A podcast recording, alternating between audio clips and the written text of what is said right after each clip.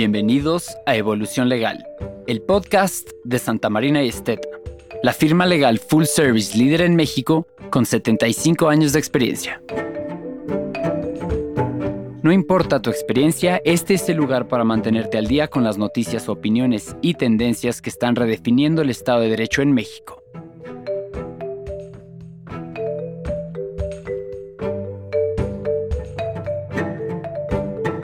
Lo que la autoridad considera que es, ¿no? Es decir, que estos personajes existen deliberadamente para atraer a los menores de 12 años. el argumento que ha sido de toda la industria es, no, existen para permitir a los consumidores identificar particularmente un producto.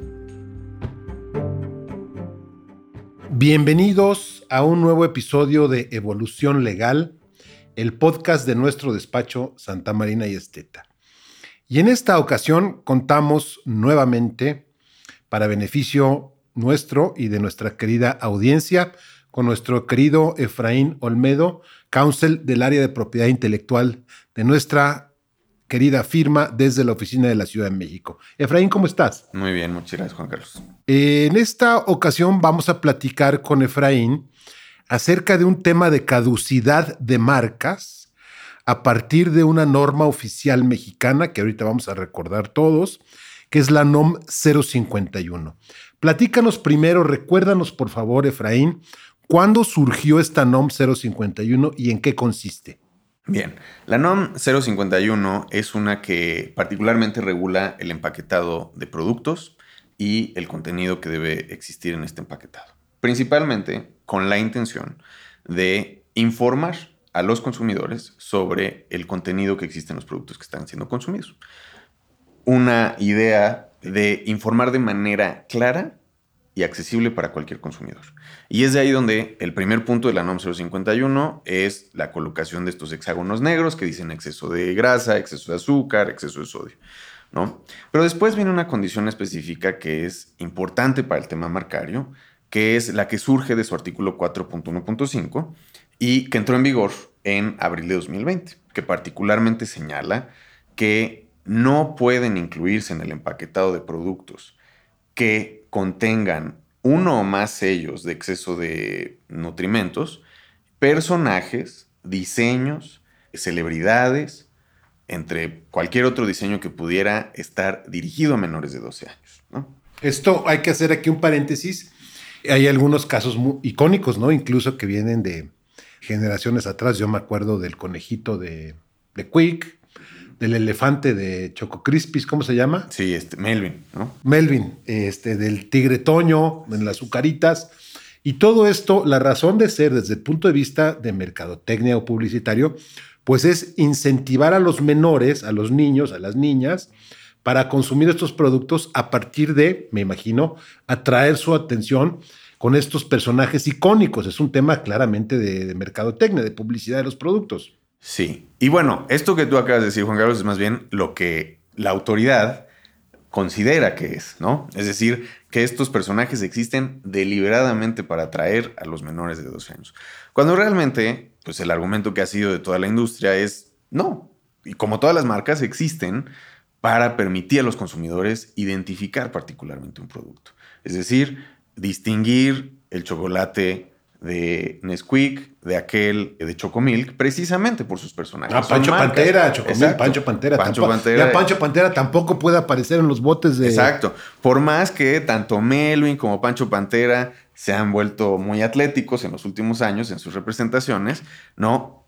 Resulta que para la autoridad el propósito de estos personajes es confundir a la infancia y hacerlos consumir de manera más agresiva estos productos. Bueno, entonces ya tenemos claro cuál es el tema sobre la mesa. Es decir, en el caso particularmente de la industria alimenticia y específicamente de aquellos productos que consumen mayormente, presumiblemente mayormente, los menores de edad, los niños y niñas, esta norma implica que estos personajes no pueden aparecer gráficamente de ninguna manera asociados a estos productos cuando los productos tienen exceso de azúcares, de sodio, de grasas, etc. Es decir, la autoridad alimentaria ha considerado que no son benéficos para la nutrición, la salud de los niños y niñas en México. Así es. Entonces, la cuestión con estos personajes es que también son protegidos normalmente como marcas, ¿no? O sea, tanto existe la marca como Chocomilk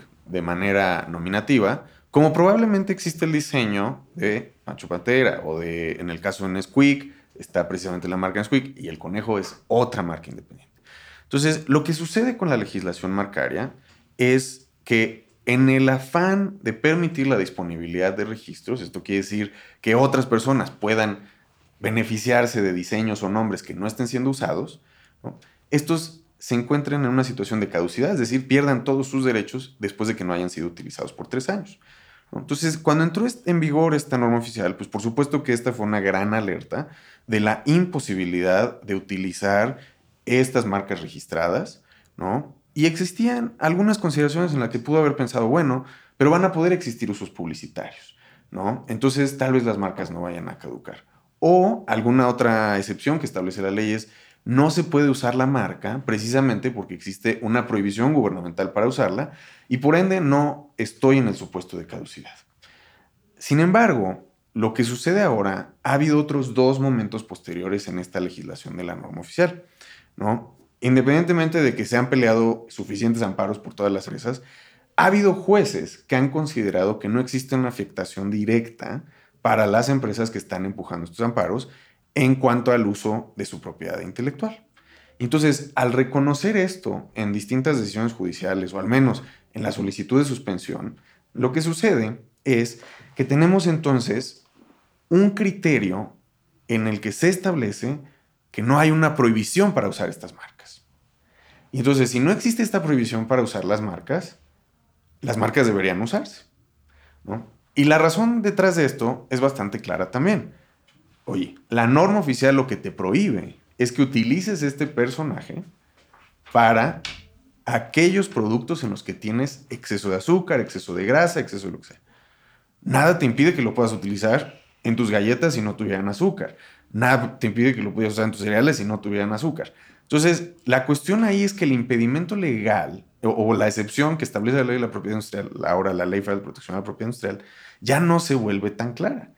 Y estamos ahorita justo después de casi tres años que entró en vigor la norma, en el gran riesgo de que estas marcas puedan ser caducadas. Ahora, existe otra cuestión, además de la norma 51, en que cuando se empezaron a otorgar algunos amparos, de manera muy extraña, se publicó otra regulación que fue modificaciones al reglamento de la Ley General de Salud en materia de publicidad, en la que ya no solo estaba prohibido el uso de personajes en los empaques, sino también en la publicidad.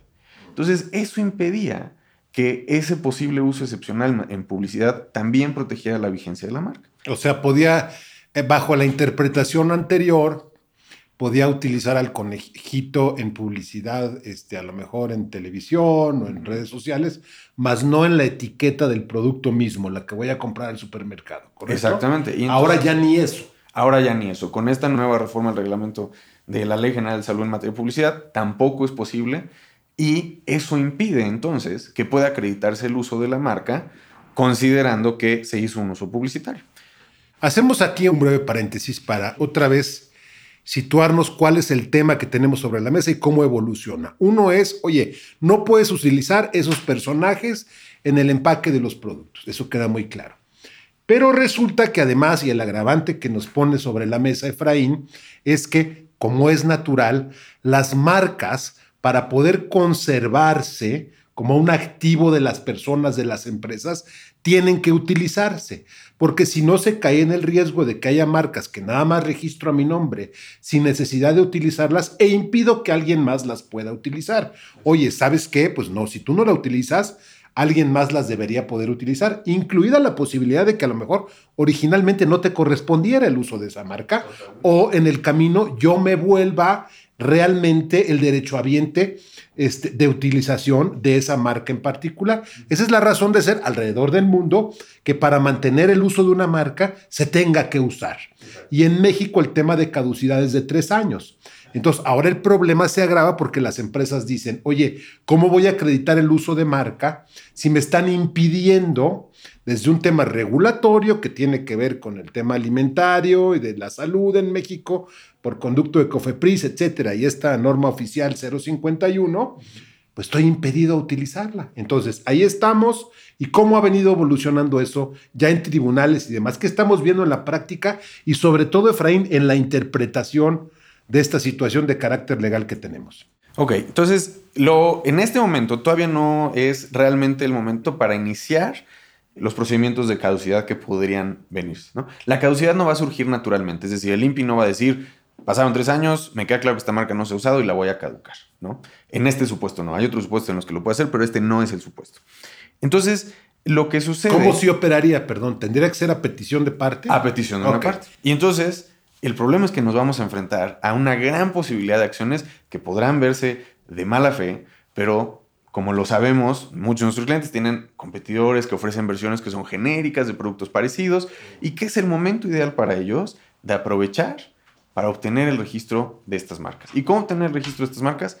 Presentando una solicitud que ni siquiera sea la misma, ¿sabes? O sea, no vas a tener tal vez el cinismo de presentar a Pancho Pantera o al Conejo Quick, pero presentes uno parecido, presentes una solicitud de marca algo parecido, que el INPI naturalmente te va a decir, momento, no puedes registrar esta marca porque tengo este otro registro semejante es Pancho Panther.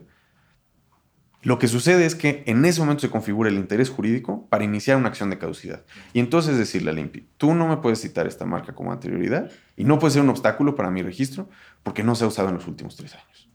Y entonces, en ese sentido, se van a presentar estas acciones de caducidad en donde van a venir los titulares de las marcas de estos personajes a tener que responder ante la pregunta, que es la pregunta de derecho. ¿Has usado o no has usado esta marca en los últimos tres años? Y la respuesta natural tendría que ser, no he usado, pero porque no he podido, porque existe la NOM.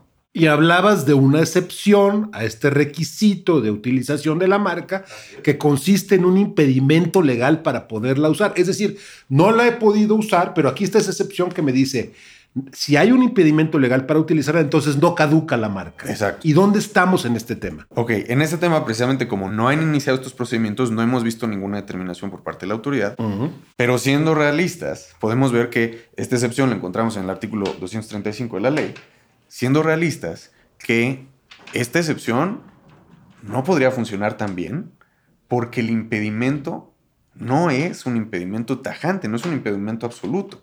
La restricción que establece la norma es una en la que no puedes usar los personajes en las condiciones específicas de que tu producto incluya la señalización de exceso de nutrimentos y que esté dirigido a menores de 12 años.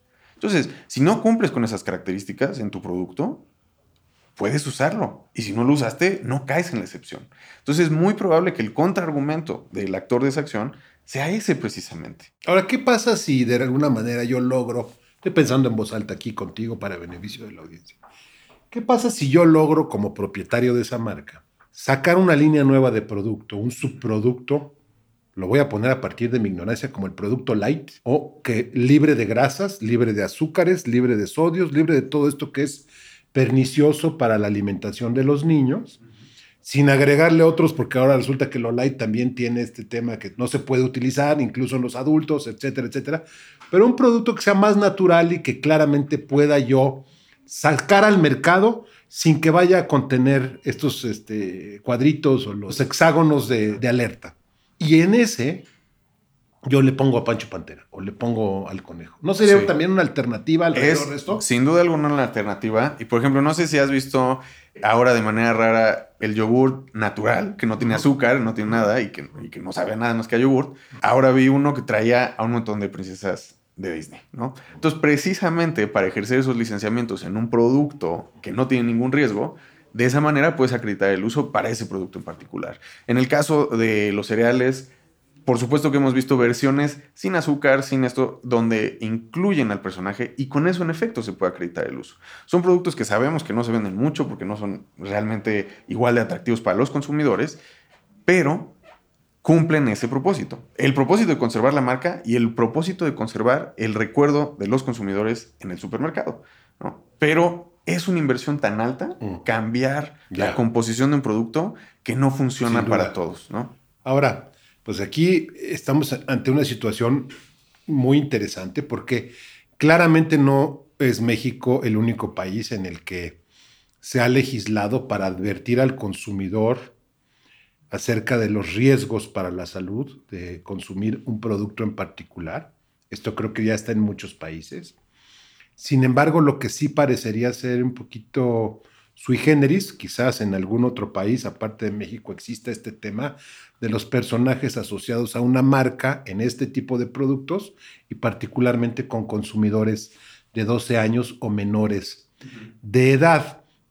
Obviamente, para la industria alimentaria, para la industria del tabaco, para la industria del alcohol, etcétera, todo esto que tiene daños a la salud, este tipo de señalización y de alerta al consumidor, habría que ver hasta dónde verdaderamente tiene un impacto y detiene al consumidor para adquirir y consumir el producto de que se trate. Debe haber estadísticas al respecto.